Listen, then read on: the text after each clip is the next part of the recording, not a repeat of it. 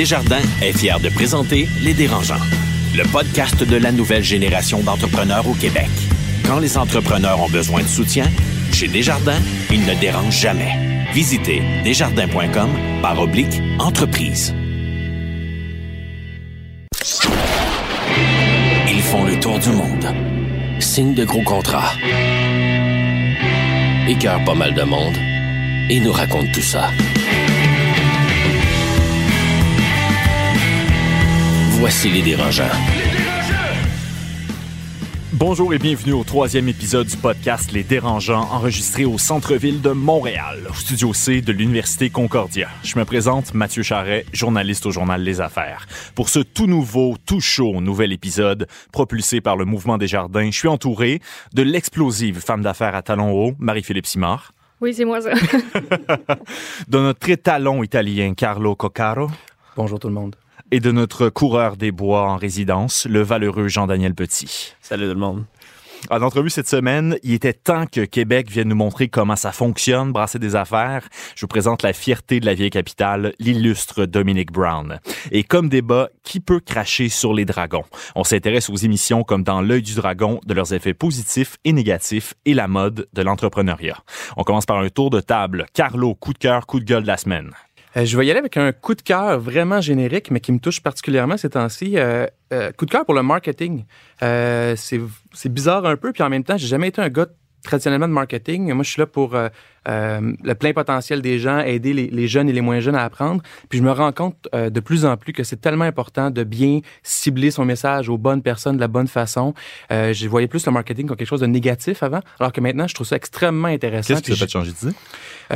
C'était une nécessité de, de s'adresser aux bonnes personnes de la bonne façon. Je me rendais compte que autant nos produits et services étaient extraordinairement efficaces et bons, autant on a euh, eu de la difficulté à rejoindre les bonnes personnes. Donc, en tout cas, c'est, je, je m'informe et j'apprends beaucoup là-dessus, puis ça me fascine.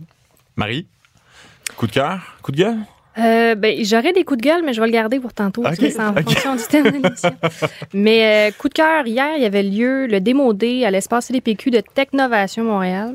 Moi, je tripe sur cet événement-là. C'est des équipes, c'est des filles. C'est 10 équipes de 2 à 5 filles âgées de 10 à 18 ans qui font qui font une application mobile. Donc, ça prend un 20 semaines. Fait qu'ils font un plan d'affaires, ils font euh, tout ce qu'il y a à faire, du marketing, ils font du code, ce que moi, je suis pas capable de faire, puis j'ai comme 27 ans. Puis, euh, ah, donc, ils font. Vieux. Ouais, je sais. Ah. Fait qu'ils font, ils font tout le code, puis après ça, ils présentent l'entreprise. Moi, je trouve ça, je trouve ça extraordinaire. C'est juste des filles, fait que c'est pour aider les filles dans les technos, puis euh, je salue euh, l'initiative. Elles sont capables, les filles, de faire ça? Oui, ils arrivent T'es grand niaiseux. Moi, je suis super sérieuse, tu sais. Je suis comme, oui, c'est hein, impressionnant. Oui, Carlo, ouais, fais attention. Ça comme ça, là. Jean-Daniel? Moi, j'ai avec un coup de gueule. On lance euh, notre deuxième magazine demain. Et c'est le coup de gueule, c'est la distribution de magazines en Amérique du Nord. Pourquoi? personne connaît ça, mais le gros problème, c'est que on passe par des grands distributeurs qui envoient des magazines un peu partout dans des succursales et euh, tout le monde a ça en consigne. Et ensuite, seulement 30 des magazines sont vendus. Donc ça, c'est un très, très bon volume. Ce qui veut dire 70 de... 30 c'est bon.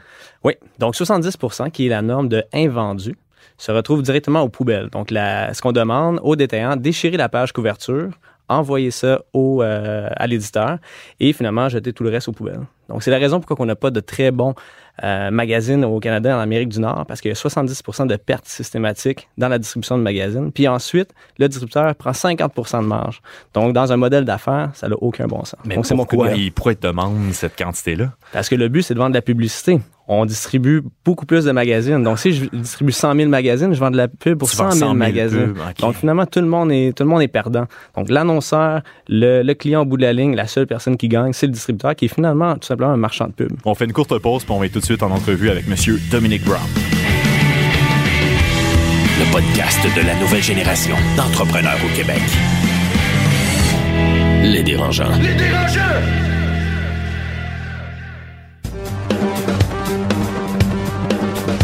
L'école de gestion John Molson de Concordia, nous formons la prochaine génération de propriétaires d'entreprises et de gens d'affaires. Nous offrons plusieurs cours, comme par exemple un certificat en propriété d'entreprise. Pour plus d'informations, concordia.ca barre oblique entreprise.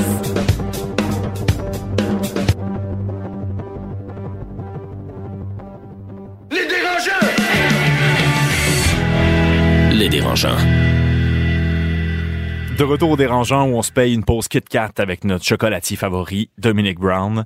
Dominic Brown a commencé sa carrière dans la maison de ses parents à 11 ans en travaillant sur des jeux vidéo. Il a lancé Binox à 21 ans, entreprise qui a été rachetée en 2005 par un gros joueur, Activision.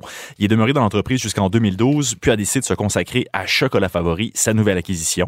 Aujourd'hui, Chocolat Favori compte 24 établissements et plus de 1000 employés, Dominic, je me Oui. trompe pas. Oui, absolument. Impressionnant. C'est aussi que tu es un papa de quatre enfants, Ben oui, quatre enfants. quatre oui. enfants et un boxeur accompli, si je comprends. Euh, je- oui, ben en fait là maintenant j'ai pris ma retraite du monde de la boxe, mais oui j'ai quelques matchs, euh, euh, quelques grands échecs à mon actif de ce côté-là. ouais. Au niveau de la boxe ou au niveau Au de niveau des matchs de boxe, j'ai fait j'ai fait plusieurs matchs de boxe, j'en ai gagné aucun, mais ça a été des ça a été des expériences. manger, manger une volée devant tes chums comme ça, c'est c'est franchement c'est c'est c'est c'est c'est tout- c'est toute une expérience, mais ça a ça a été un, un challenge extraordinaire. Dominique, j'ai goût de te poser la question. T'as dit avec Binox, puis t'as dit avec Chocolat Favori que tu voulais conquérir le monde Oui. à chaque fois. Oui. Euh, Est-ce que ton ambition, euh, puis cette ambition affichée-là, ça te vaut des réactions négatives au Québec? Euh, je veux conquérir le monde, ça fait pas un peu, je me prends pour un autre? Mais en fait, non, j'ai jamais eu de réaction négative. J'ai eu toutes sortes. euh, j'ai eu plutôt des gens qui me m'ont pas pris au sérieux, surtout au début. Euh, moi, quand je suis arrivé avec euh, avec Binox au départ, parmi les premiers articles qui ont été écrits sur nous, j'étais déjà là du haut de mon premier complet, puis tout fier avec mes mes bureaux je venais d'ouvrir, six employés, tout ça. Et là, je disais qu'on allait partir à la conquête du monde, qu'on allait avoir des jeux qui allaient se retrouver partout à l'international. Puis tout le monde me disait, tu sais, c'était plus. Euh, les gens trouvaient ça cute. Quand je parlais de cute, conquête du monde, c'était cute, ça faisait rire les gens. Regardons le, le bel petit entrepreneur qui, qui est ambitieux, on y cassera pas son beau rêve. Puis les gens dans l'industrie me disaient, c'est impossible de faire ça, ça prend des millions, tu y arriveras pas. T'avais quel âge euh, à ce moment-là? J'avais 21 ans. Puis finalement, tu sais, euh, moi j'aime beaucoup la citation, c'était impossible, mais ils ne le savaient pas, alors ils l'ont fait. Puis euh, ça a été, moi c'est ça qui a marqué ma carrière jusqu'à maintenant. Je le savais pas que c'était pas possible de partir un, un jeu, vi- un studio de jeux vidéo pas une scène. Puis finalement on s'est retrouvé avec des produits qui sont vendus partout dans le monde, des produits, des franchises comme Guitar Hero, Spider-Man. Maintenant le studio, j'ai rien à voir là-dedans, mais maintenant il travaille sur des Call of Duty. Alors c'est c'est vraiment un, un studio qui a atteint des sommets puis qui est arrivé à justement conquérir le monde à sa façon. T'es-tu effronté pour avoir dit ça? De l'effronterie? Non, vraiment pas. Euh, Je pense pas que c'est de l'effronterie. C'est plus comme de l'espèce d'ambition. Moi, la conquête du monde, c'est une fixation. C'est-à-dire, dans tout ce que je fais, comme dans Chocolat Favori, quand j'ai pris ça, l'objectif, c'était pas de développer, euh, j'ai jamais des ambitions locales dans la vie en entrepreneuriat. Moi, ce que je veux, c'est que je veux prendre, développer une entreprise qui va se retrouver partout. Puis Chocolat Favori, je crois qu'on a le potentiel d'être partout sur la Terre. Euh, on a le modèle pour ça. Alors, c'est ça. Je pense pas que c'est de, c'est de, c'est de l'effronterie nécessairement, plus que simplement de l'ambition puis une, une belle naïveté attachée à ça aussi. Ben, pour- Jordan? mais pourquoi conquérir le monde? Tu sais, Ouais. Est-ce que, est-ce que tout le monde a besoin de chocolat? Ben moi Oui. je pense que moi je pense que le chocolat ben, le chocolat puis la crème glacée, je pense que c'est deux choses que peu importe la culture en fait, ça se vend, il y en a partout. Euh, puis moi ce que je veux faire en fait, c'est que moi je veux j'ai une espèce de patriotisme important pour la ville de Québec puis pour la province de Québec en général.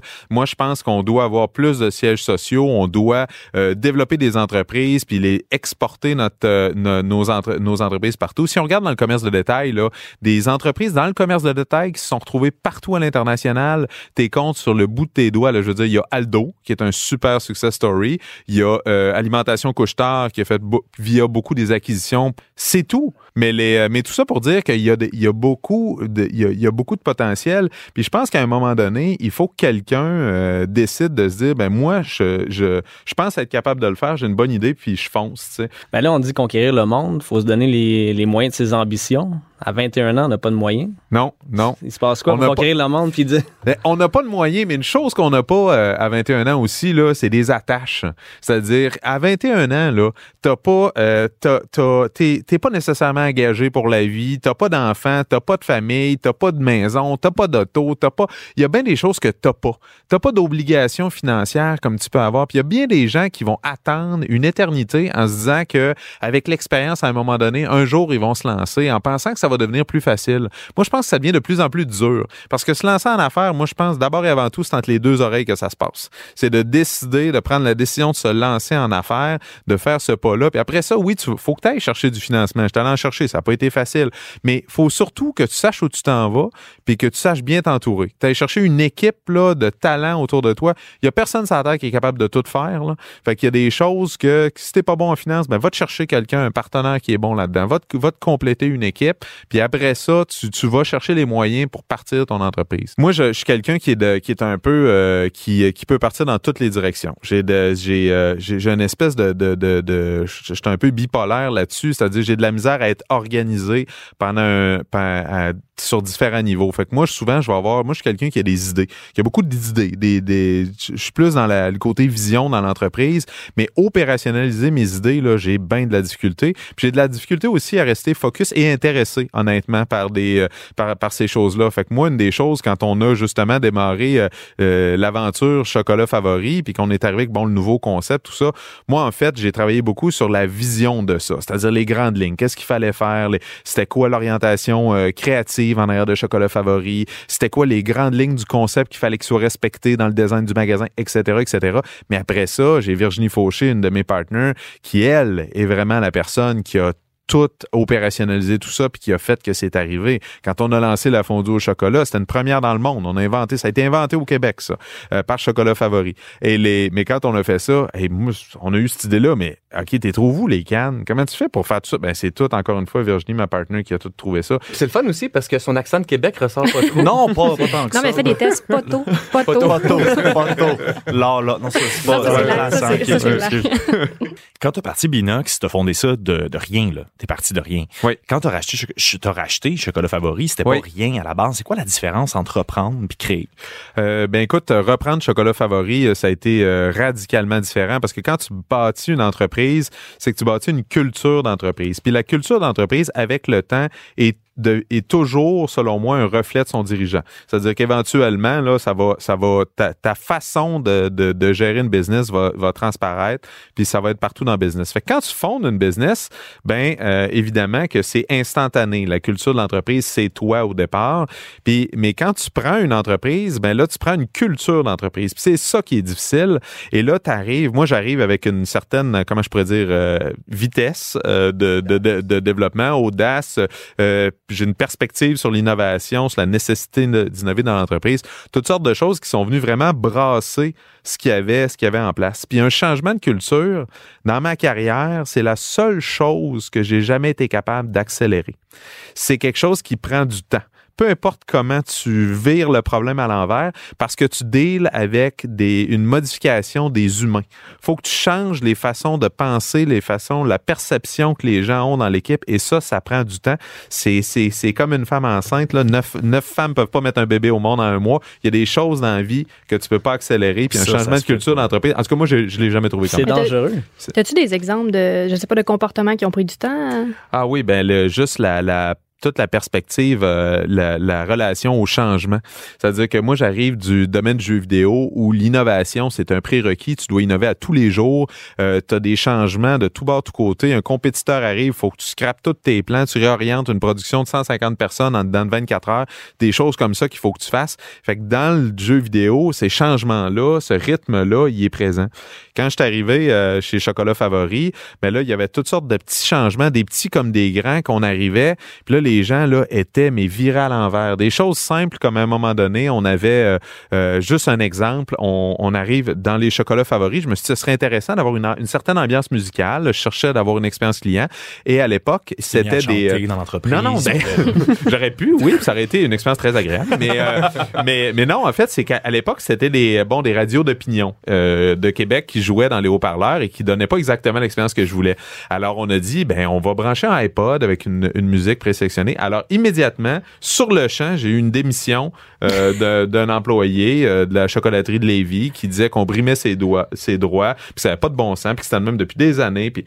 Ça, c'est un tout petit exemple dans un océan de réaction à toute forme de changement. Là, je vous, là, je vous ai nommé le changement probablement le plus insignifiant qu'on a fait dans le business. Alors, imaginez quand Touche on pas a- ma radio, là. Ah, imaginez quand on, imaginez quand on a changé le logo. Et Tu sais, ça a été là. Des manifestations, là. mais puis je veux surtout pas rien enlever aux fondateurs. Je veux dire, les fondateurs de Chocolat Favori, ça, ça, ça datait de 1979. Ils avaient créé des, quelque chose d'extraordinaire. C'est eux qui ont inventé la crème glacée enrobée dans le véritable chocolat, tout ça en 96. Puis c'est eux qui ont démarré ce mouvement temps-là que moi, je n'ai fait qu'accélérer avec une bonne, une bonne équipe, mais, puis avec un, mais avec un changement de culture aussi. le changement, c'est, ça me parle beaucoup parce qu'on a fait une, reprise, c'est pas similaire, c'est pas aussi gros, puis je viens du, du monde du, euh, de la publicité, donc même l'innovation, tout ça. Nous, on a fait une, erreur fondamentale.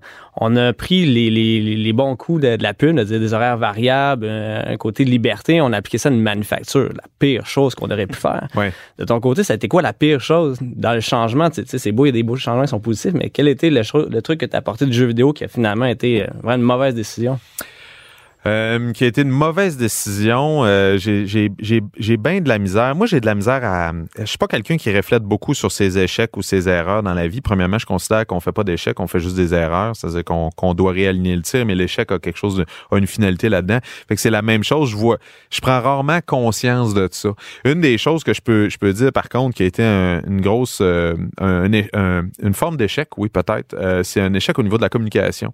C'est-à-dire que moi, j'ai eu des gros, des gros au départ, ou moi je suis quelqu'un qui croit beaucoup que tu, euh, tu vas régler beaucoup de problèmes en communiquant beaucoup avec tes employés, en leur expliquant pourquoi tu fais les choses et tout. Puis euh, quand je suis arrivé, j'ai beaucoup essayé de passer le message, de communiquer, de, de, de, de, de parler de la vision, de pourquoi il fallait changer les choses. Et ça a été un échec. J'ai pas été capable de rallier euh, les gens de la vieille garde ou euh, tu sais les gens m'ont il y en a qui m'ont qui ont quitté, il y en a d'autres qui ont suivi par euh, obligation, mais finalement j'ai été obligé de passer par de l'imposition parce que sinon ça bougerait pas. Puis finalement cette imposition là, tu sais je peux pas dire que ça a été un échec parce que finalement ça a tout été des bonnes choses, ça a été des on a claqué des beaux coups de circuit comme ça, mais l'échec a peut-être été dans le ralliement puis on a perdu des gens mais en même temps ça a amené des nouvelles personnes.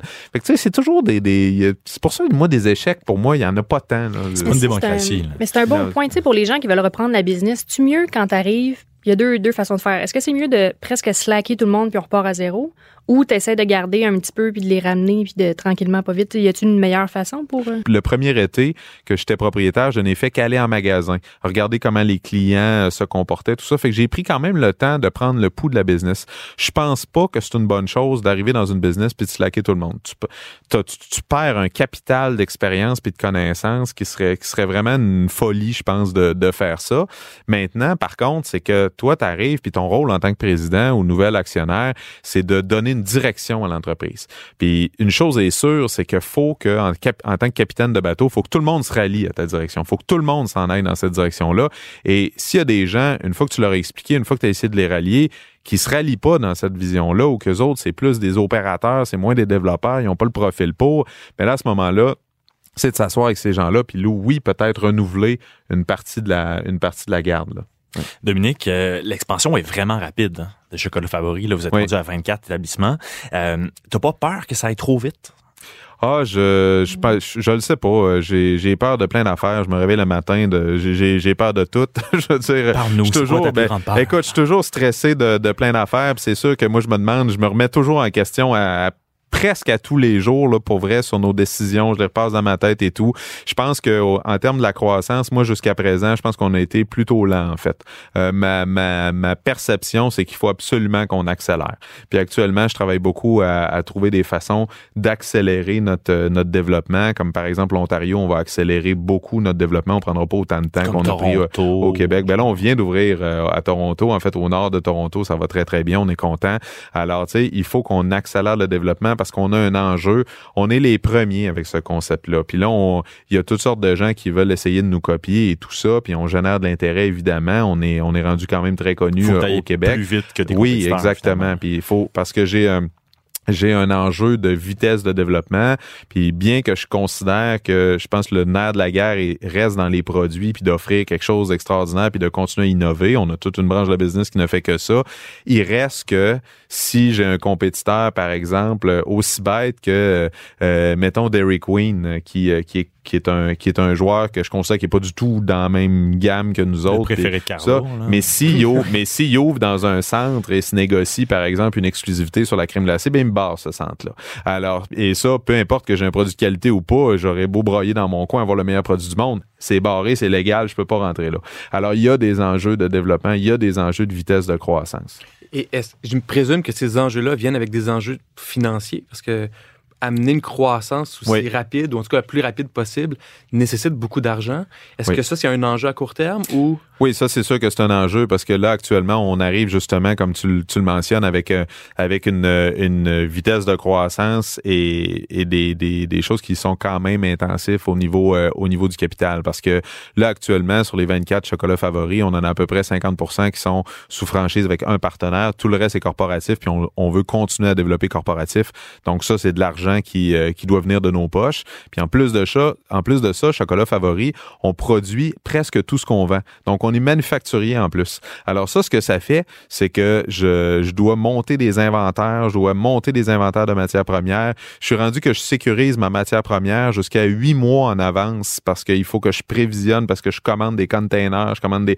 Puis là, ça, ça c'est une mécanique que je dois aligner qui est rendue très complexe mathématiquement. Toute la gestion du cash flow, Ouais, qui n'était pas du tout un problème huit avant. mois d'avance avant de générer des revenus? C'est ça. Ben, c'est ça. Fait que là, ben, le huit mois d'avance, que là, faut que tu fasses tes prévisions financières. Faut que tu alignes avec le nombre de chocolateries parce que si je manque de chocolat, je peux pas prendre un autre huit mois en attendant le container. Tu sais, il y a toutes sortes de choses comme ça. Si manques, dois- tu vas de chez Costco, puis t'achètes des palettes, ou... Ma- euh, malheureusement, malheureusement, on est rendu à un volume qu'il y a à peu près plus un distributeur dans la province qui stocke. euh, Puis on s'est fait prendre justement parmi les, les beaux apprentissages où l'année passée, par exemple, on arrive, on avait des, euh, on a notre chocolat de Pâques, on a de la belle petite, euh, de la belle petite paille rouge, tu sais. Là, comme à chaque année, on appelle le distributeur. On dit bon, on est rendu à te commander ta paille rouge, on va t'en prendre tant de tonnes. Non, non, euh, j'ai pas ça en stock. Comment t'as pas ça en stock? Non, non, mais on n'a pas ça en stock. Fait que là, toute cette mécanique-là avec les fournisseurs maintenant, cette mécanique-là prévisionnelle, ben, il faut il faut, il faut y penser, il faut maintenir tout le monde dans l'eau sur nos plans de croissance. Fait que cette vitesse de croissance-là demande, exige une, une mathématique prévisionnelle puis des modèles de prévision. Faut qu'on soit, là, faut qu'on devienne les meilleurs là-dedans. là. Fait que c'est complètement d'autres enjeux.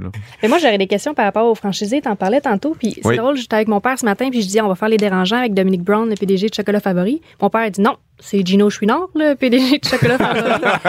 fait que lui, il est convaincu que Ah, moi, j'ai aucun problème que le monde pense que ça soit Gino. Là, ça juste, Ah, ça jusqu'à date, les gens, ben, les gens, ben, les gens voient ça comme quelque chose de positif. J'ai Ben, aucun ça. problème avec ça. Mais la- Gino, en fait, c'est notre ambassadeur, mais c'est sûr que les gens dans les communications peuvent mélanger les choses. Gino est, est copropriétaire de certaines chocolateries et qui se trouve à être franchisé, mais en plus d'être ambassadeur de la marque, donc il parle beaucoup de, euh, beaucoup de chocolat favori. ouais. Mais c'est ça ma question. Au niveau de la marque, est-ce que, drôle de question, mais êtes-vous anglais chocolat favori ou Chocolat fa- favori. favorite Fait que c'est ça a resté. Fait que c'est comme le Cirque du Soleil. Vous amenez la marque quelle fait. ailleurs. Oui, fait qu'aux États-Unis aussi, ça va être. Ben, oh oui, à Victoria, Colombie-Britannique, euh, à, à Aurora, à Toronto ou à Ottawa, c'est le chocolat favori. Puis c'est drôle parce qu'il y a juste cette question-là ne me vient que de Québécois parce que les gens du, Cana- du Canada anglais ne m'ont jamais même suggéré que je devrais changer de nom. En fait, pour eux autres, ils trouvent ça, ils trouvent chic, ça vraiment, c'est très très chic. Puis le chocolat en fait a un petit quelque chose encore d'européen, d'associé Ouais, comme ouais. de la qualité associée à ça.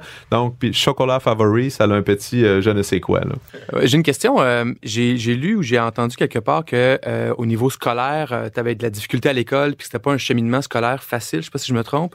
En fait, en fait, moi j'avais de la, en fait, non, j'avais de la grande facilité à l'école. Puis c'est simplement que quand je suis arrivé, euh, tu te trompes pas non plus parce que quand je suis arrivé au cégep, en fait, j'ai, je me suis inscrit en technique informatique parce que je voulais arriver au, le marché du travail au plus sacrant pour partir mon entreprise. Puis euh, finalement, j'ai, à l'époque, il y avait pas de cours de jeux vidéo, il y avait pas de cours d'informatique graphique. C'était l'informatique de gestion, ça m'intéressait zéro. Fait que j'allais essentiellement pas à mes cours. Alors une chose menant à une autre, euh, j'avais pas des très bonnes notes. Alors un jour, j'ai reçu une lettre euh, de mon établissement d'enseignement m'invitant à ne plus me représenter à l'école. Je pense que les entrepreneurs, d'abord et avant tout, ils ont une nécessité de connecter à du pratique.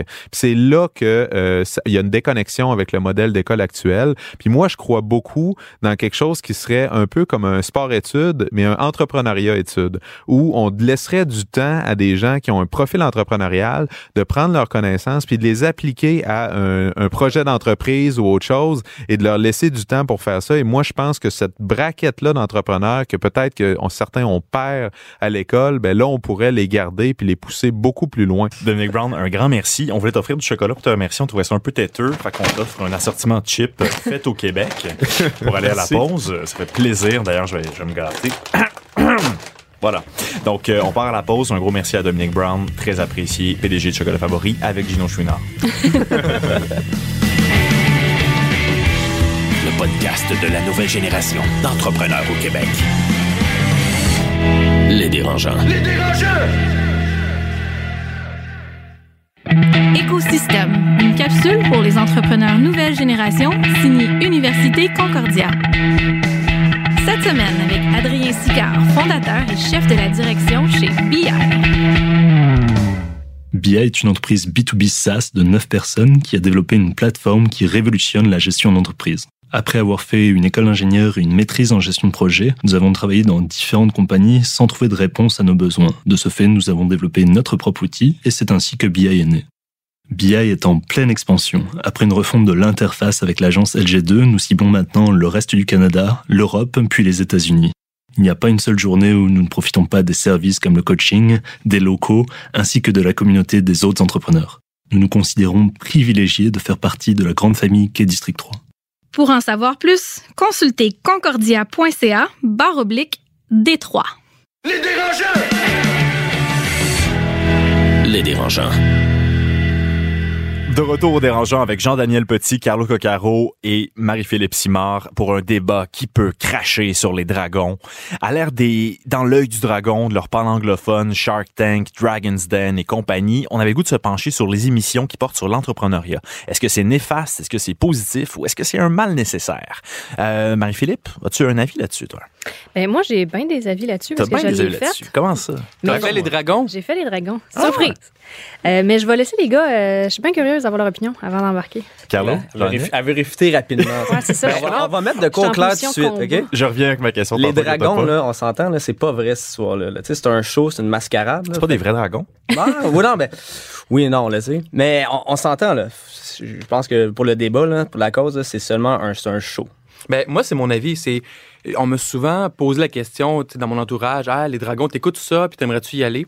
Puis j'ai jamais eu la réponse à ça. Puis en réfléchissant pour préparer l'épisode d'aujourd'hui, ce que j'ai compris, en fait, c'est que moi, j'associe les dragons à une émission comme La Voix.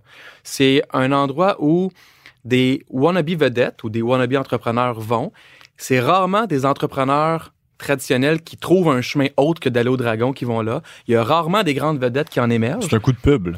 un, il y a de la pub, ça c'est le gros avantage. Puis en même temps, est-ce que c'est est-ce que c'est des vrais dragons qui vont vraiment investir et donner des vrais conseils? De la même façon que les Ben, coachs c'est à l'inverse, tu sais. Je pense pas que ça part de la base comme un. Tu sais, c'est- c'est à l'inverse, c'est un casting. là. C'est comme, bon, là, on a besoin d'avoir tant de filles, tant de gars, j'ai Ouais. besoin d'un niaiseux, j'ai besoin d'avoir une rigolote, j'ai besoin d'avoir. C'est Donc, ça. là. voici les noms. Ouais, j'aimerais ça. Non, mais c'est ça, tu sais. c'est- Dans les affaires. Puis là, on les deux premières caractéristiques, tu les avais déjà. Là, finalement, ben, on n'a pas assez de piment, on va faire ça. Puis là, il va y avoir tant de oui, tant de non. C'est un show- c'est scripté. Fait qu'au final, quand tu pars de la base que c'est scri- scripté par le top, ben là, tu te rends compte que tout le reste, c'est tout simplement là, des, décisions qui sont prises consciemment et non pas pour l'entrepreneur qui est là, mais pour le bien du show, pour aller chercher des téléspectateurs. Mais tu sais, moi, je mettrais un bémol là-dessus parce que j'avais regardé, il y avait un article dans le Forbes sur Shark Tank, qui est le dragon aux États-Unis. Puis il avait fait, il avait contacté tous les gens qui avaient eu des deals en vrai, là, pour vrai. Puis il avait dit, OK, combien de deals ont été conclus pour vrai? Puis avec quel dragon? Puis qu'est-ce que, tu sais, pour voir des. En tout cas, il s'était rendu compte que Mark Cuban, c'était celui qui closait le plus de deals, qui avait dit à la télé, je pense, c'est 70 ou 80 Fait que C'est quand même, euh, c'est quand même C'est élevé. taux de 25-30% je pense, de C'est ça. vrai closing à la Au fin, Québec, là, c'est à peu près autour de 25-30. Moi, j'ai des amis qui l'ont fait, les dragons. Il y en a que ça n'a pas closé, il y en a que ça a closé. Moi, ça n'a pas closé pour X raisons.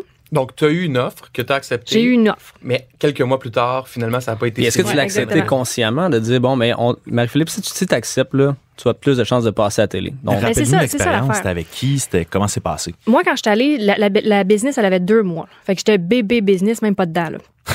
Puis, euh, on- je pense qu'on avait 5000 pièces en revenus d'attitude d'assort, c'était tout, sais. J'étais arrivée là, j'ai pitché un million de valorisation, je voulais 100 000 pièces, ouais, c'était baller un peu. Euh, je voulais 100 000 pièces pour 10% de la business. Euh, finalement, on a parlé avec les autres, ils ont trouvé que la valorisation était trop élevée, ils ont été super gentils, par exemple. Puis Daniel Henkel a dit, OK, je t'offre euh, 100 000 pièces parce qu'il faut comprendre qu'ils peuvent pas jouer sur le montant. Ça, les gens ne le savent pas, là, mais ils peuvent pas jouer C'est sur le le montant montant. minimal. Ils peuvent aller plus haut, mais ils peuvent ça. pas aller plus bas. Ils- Tu peux pas faire un, ils peuvent pas te donner 50 000, c'est minimum 100 000. Fait qu'ils ont dit, OK, je vais te donner, Daniel Henkel a dit, OK, je vais te donner 100 000 pour 40% de la business. C'est pas un bon deal, là. Comme personne, personne n'est surpris, là. C'est pas un bon deal. Mais, Mais au- tu dis, personne n'est surpris. Là. Les gens, ils pensent que Ouais. tu closes des deals comme ça. Là. Non, mais 100 c'est 000, ça. 51% c'est pas la réalité. Là. mais c'est ça. De un, c'est pas la réalité avec le marché. Puis de deux, euh, après ça, il y a des discussions, il y a de la due diligence qui se passe, etc., etc. Mais il faut comprendre qu'au Québec, à Shark Tank aux États-Unis, si tu dis non, je prends pas un deal, tu claques puis tu t'en vas, t'es hot, tu. T'as des balls. Au Québec, c'est pas la même mentalité. Si tu prends pas le deal, tu craches sur de l'argent, c'est pas bon.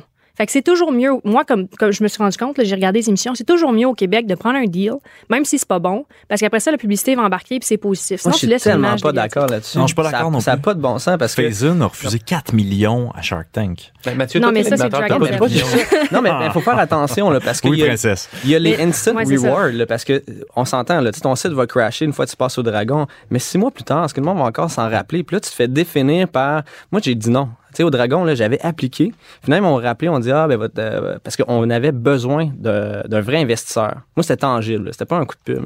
Finalement, quand ils nous ont appelés, là, ils commencent à poser des questions. Ils sont comme, ouais, mais c'est pas vraiment des deals qui sont, tu sais, sont pas vrais. Mais si tu dis oui, t'as plus de chance de passer à la télé, mais après voir le due diligence, puis là, on verra. Puis là, j'ai dit, OK, mais j'ai deux entreprises. Ah, on est juste intéressé dans celle-là parce que c'est intéressant, fleuron québécois, tout ça. C'est laquelle, Abitibi-Inco? Abitibi-Benco. Finalement, j'ai fait, c'est pas ça que j'ai besoin pantoute. Moi, j'ai besoin de l'argent tangible. là. J'ai besoin d'un vrai deal. Et d'un un vrai vrai deal. investisseur aussi. Puis ça, là, ça se close Ouais, en plusieurs mois. Puis je- Ouais, vas-y, vas-y, vas-y. parce qu'après ça, le problème, c'est On que... se calme, on se calme. Je vais monter ça. Non, non, mais tu t'en vas au, au- au Dragon et là, on va dire, tu veux passer à avoir de la, de la pub. Et moi, si Caroline Néron dit, je te fais un deal, puis je dis oui, là, c'est Caroline Néron qui définit qui est Abitibenco. Et un peu comme Gino Chouinard tantôt. Hey, fait que comme ça, Abitibenco, ah ouais, Caroline Néron. Ça n'a rien à voir avec ça. Fait que finalement, là, tu- si tu vas là juste pour la pub et t'es pas préparé, quelqu'un qui est pas conscient du pouvoir des médias, qui est pas conscient de son image, qui est pas conscient de tout ça, va se faire détruire. Ouais, mais attends, tu sais, moi, je pense pas que mon brand est associé à Daniel Henkel. Il y a personne ici qui se rappelait qu'elle m'avait fait une offre. Là. Fait que, tu moi, je mettrais un bémol là-dessus. Puis, il faut comprendre que quand tu rentres dans le, dans le den pour les dragons, oui, ils, ont- ils veulent faire un deal. Tu sais, je pense pas que personne est comme, non, non, je veux pas faire de deal, je veux juste être à la télé. Il y a des gens qui vont là pour faire des deals pour vrai. Puis, les investisseurs, ils veulent faire des deals pour vrai. C'est juste que des fois, ils se rendent compte après que, bon, ben, le due deal marche pas ou que finalement, la business n'est pas comme ça ou finalement, le deal est pas bon. Il y a bien des entrepreneurs qui disent comme moi, il y a bien des entrepreneurs qui disent, ben, gars, le deal était pas bon. On va essayer de renégocier quelque chose, puis finalement, ça marche pas, puis ça plante, tu sais. Mais je pense pas que personne arrive puis ils sont euh, Mais en même temps. de mauvaise foi. C'est pas de mauvaise foi, mais je pense que c'est quand même euh, de, de- Je pourrais dire de, de. de mentir au public parce que je pense que monsieur, madame, tout le monde ne fait pas le due diligence de savoir que c'est un show. Puis on va se le dire, là, c'est impossible de closer un deal vite comme ça. Là. Il, demande tes états financiers avant, là, mais il n'a pas rencontré l'entrepreneur avant, il n'a pas fait de, visite de ton usine, ta manufacture. Ça prend des mois et des mois à aller chez closer un vrai gros deal. C'est pas en, deux secondes là. Fait que là, ça crée vraiment une espèce de gap entre la réalité puis euh, ce qu'eux ils te vendent. Là. Et, moi, c'est probablement la raison pour laquelle j'ai arrêté d'écouter l'émission. Des fois, j'en pogne des bouts, mais pas trop. Euh, j'écoutais beaucoup Dragon's Den au Canada anglais, où là, je trouvais que les commentaires des futurs investisseurs, en tout cas des, des dragons, étaient beaucoup plus vrais, beaucoup plus crus, beaucoup moins soft. Pas dans le sens de méchant, mais dans le sens de vrai. Au Québec, les commentaires des, sont Ah, wow, tu es un, ex- un- un extraordinaire entrepreneur. Je suis le premier à admirer les entrepreneurs. Ben, tout le monde en parle, c'est la même chose. C'est ce qu'on parle en Europe et ici, c'est la culture québécoise. Ouais, Ouais, est exactement. fin, on est smooth. On est fin, mais fin, on fin, est fin. ouais. Euh, les chiffres sont pas toujours tout montrés pour permettre à l'auditeur de bien comprendre justement la réalité économique de l'entreprise, le, le modèle d'affaires de l'entreprise. Donc, ça donne une vision qui est assez, assez euh, incomplète de l'entrepreneuriat. Et, et autant, toutes les émissions qui peuvent valoriser l'entrepreneuriat, on peut juste être pour. C'est notre mandat avec les dérangeants, entre autres. Mais c'est déjà ça. Oui, oui, c'est ça. Mais c'est c'est peut-être juste ça que ça amène, mais sans le faire d'une façon aussi complète Ben que oui, j'aimerais que ça le fasse. Parce que, tu sais, si euh, t'es un dragon, ben, ce, ce show-là sert à quoi? Il sert à faire ton branding personnel. Tout à fait. Tu sais, là, Alexandre Taillefer, là, ben, c'est un méchant bon timing d'être un dragon, par ça, de lancer Théo Taxi, tout ça. C'est un super bon move. C'est intelligent. Ça, c'est un entrepreneur. Et peu de gens Mais- le connaissaient avant, vraiment. Mais là, maintenant- ça, là, c'est excellent pour le dragon. Puis lui, là, il peut décider de signer les deals qu'il veut, qui va être. Ça, ça va faire bien paraître. Après ça, là, ben, écoute, j'embarque pas dans ton deal, là, parce que c'est pas vraiment bon, mais devant la caméra, ça a l'air super bon. J'ai l'air bien sharp. Mais ça, je pense que ça dépend des dragons. Tu sais, tu le vois, il y a des dragons. Je dis, je nommerai pas des noms encore une fois, mais il Nomme y, des en, noms, nomme des noms! il y en a, tu le sais, qui closent. hey, ce sont ceux qui closent le plus de deals à la télé. Dans la réalité, c'est ceux qui en closent le moins. là. Fait que là, tu dis, gaffe. Gars. en tout cas, ben, tu sais, tu- c'est un, peu- c'est un peu déloyal. Puis, je me rappelle, il y avait une poursuite, je pense, contre Daniel Henkel puis Alexandre Taillefer, mais je suis pas certaine, je pense que c'était contre eux. Puis, il y a un entrepreneur qu'ils avaient poursuivi en disant Regarde, t'as dit qu'on avait un deal. Moi, je, je m'attendais à cet argent-là pour ma business. Je l'ai pas eu. Ça, ça a eu plein de conséquences négatives Et, et en pense quoi tes investisseurs, Marie-Philippe? par rapport à. Euh, de savoir que, hypothétiquement, tu pourrais retourner dans une émission comme ça. Eux, ils voient ça, ils comprennent ta vision, puis ils disent, c'est de- au, au mi- au- au pire, c'est de la pub, au mieux, on ne sait jamais. Non, ils savent. Ils le savent, puis le problème quand tu as des investisseurs existants, c'est au niveau de la valorisation. Parce que Tu veux pas dévaluer leur participation à eux? tu peux pas d'évaluer. Puis, petit cours légal, souvent, quand tu vas avoir des investisseurs, ils vont mettre une clause qui est de most favored, favored nation. C'est- C'est-à-dire que si, un- si moi, je propose une valorisation qui est plus basse à quelqu'un d'autre, eux, ils ont le droit de dire, ben moi, je veux ce deal-là à la place du mien. Right? Fait que si je m'en vais hypothétiquement à Dragon's Den, puis je pitch un, je sais pas, 2-3 millions de valorisation, alors que ma vraie valorisation est 2, voire 3 fois plus que ça, ben eux, si je close un deal pour vrai avec le président de Joe Fresh, par exemple, ben là, eux, ils peuvent embarquer dans ce deal-là. Fait que c'est- balancé, là. Écoute, les, les retombées ont été vraiment, en termes de revenus, là. Puis, tu sais, c'est pour ça aussi, tu sais, nous autres, on a passé 3 minutes à Radio-Canada. That's it, là. La, la capsule, on va pouvoir la reprendre, on va la remettre sur les médias sociaux, on va faire du retargeting. Puis là, en espace de une journée, je pense qu'on a fait entre 30 puis 40 000 piastres. Et là, tu parles de That's ta, it, ça. hier, en fait, que, qu'il y a une, euh, en début de semaine, qu'il y a une représentation, un suivi de Marie-Philippe Simard, 4-5 ans plus tard, qu'est-ce qu'elle Ouais. est devenue, qui aurait généré Exactement. C'est- on montrait un petit peu où est-ce qu'on en était. Fait que nous, ce qu'on disait, c'est regarde, quand on a passé au Dragon il y a deux ans, on envoyait 5 à 6 boîtes par semaine. Puis là, on en envoie 500 à 600 par semaine. Fait que, tu sais, on voit un petit peu la. Fait que moi, en conclusion, je- j'encourage tout le monde à le faire. Ça vaut la peine. Ben, en fait, moi, en conclusion, là, ce que je trouve, c'est si tu le fais en connaissance de cause, en savant que c'est un show et tu l'utilises vraiment comme un outil de promotion, c'est excellent. Un outil de Joe Fresh, je veux te rencontrer dans rien parce que toi, tu as un méchant gros réseau, je veux utiliser ça. Je pense que ça peut être positif. Puis sinon, mais il y a d'autres choses que les dragons. Dans notre cas, Madame Germain, on voulait travailler avec le- l'hôtel Charlevoix. On n'a pas eu besoin d'aller au dragon. On a pris le téléphone, on l'a appelé directement. Donc, tu n'as pas besoin de passer par ça. C'est pas une finalité. C'est quoi son numéro? Ça, je vais dire ça ondes. tantôt. 514-555. Fait que j'ai dit, tu vas aller faire les dragons l'année prochaine, de ce que j'en comprends? Non. Ah. Parce que quand c'est bon, c'est jamais assez long. C'est déjà terminé pour les dérangeants cette semaine. D'abord, un très grand merci à Dominique Brown pour sa visite à l'émission, à nos dérangeants et dérangeantes, Marie-Philippe Simard, Carlo Coccaro et J.D. Petit. Un grand merci à Jackie Galland la technique, à notre créateur, Hugues Chandonnet, au Mouvement Desjardins à l'Université Concordia pour leur support. On se retrouve le mercredi 31 mai pour le quatrième pi- épisode des dérangeants avec le créateur de Crudescence et des Juloupes, le fascinant David Côté, avec un débat intitulé Mon père est riche en tabarnak.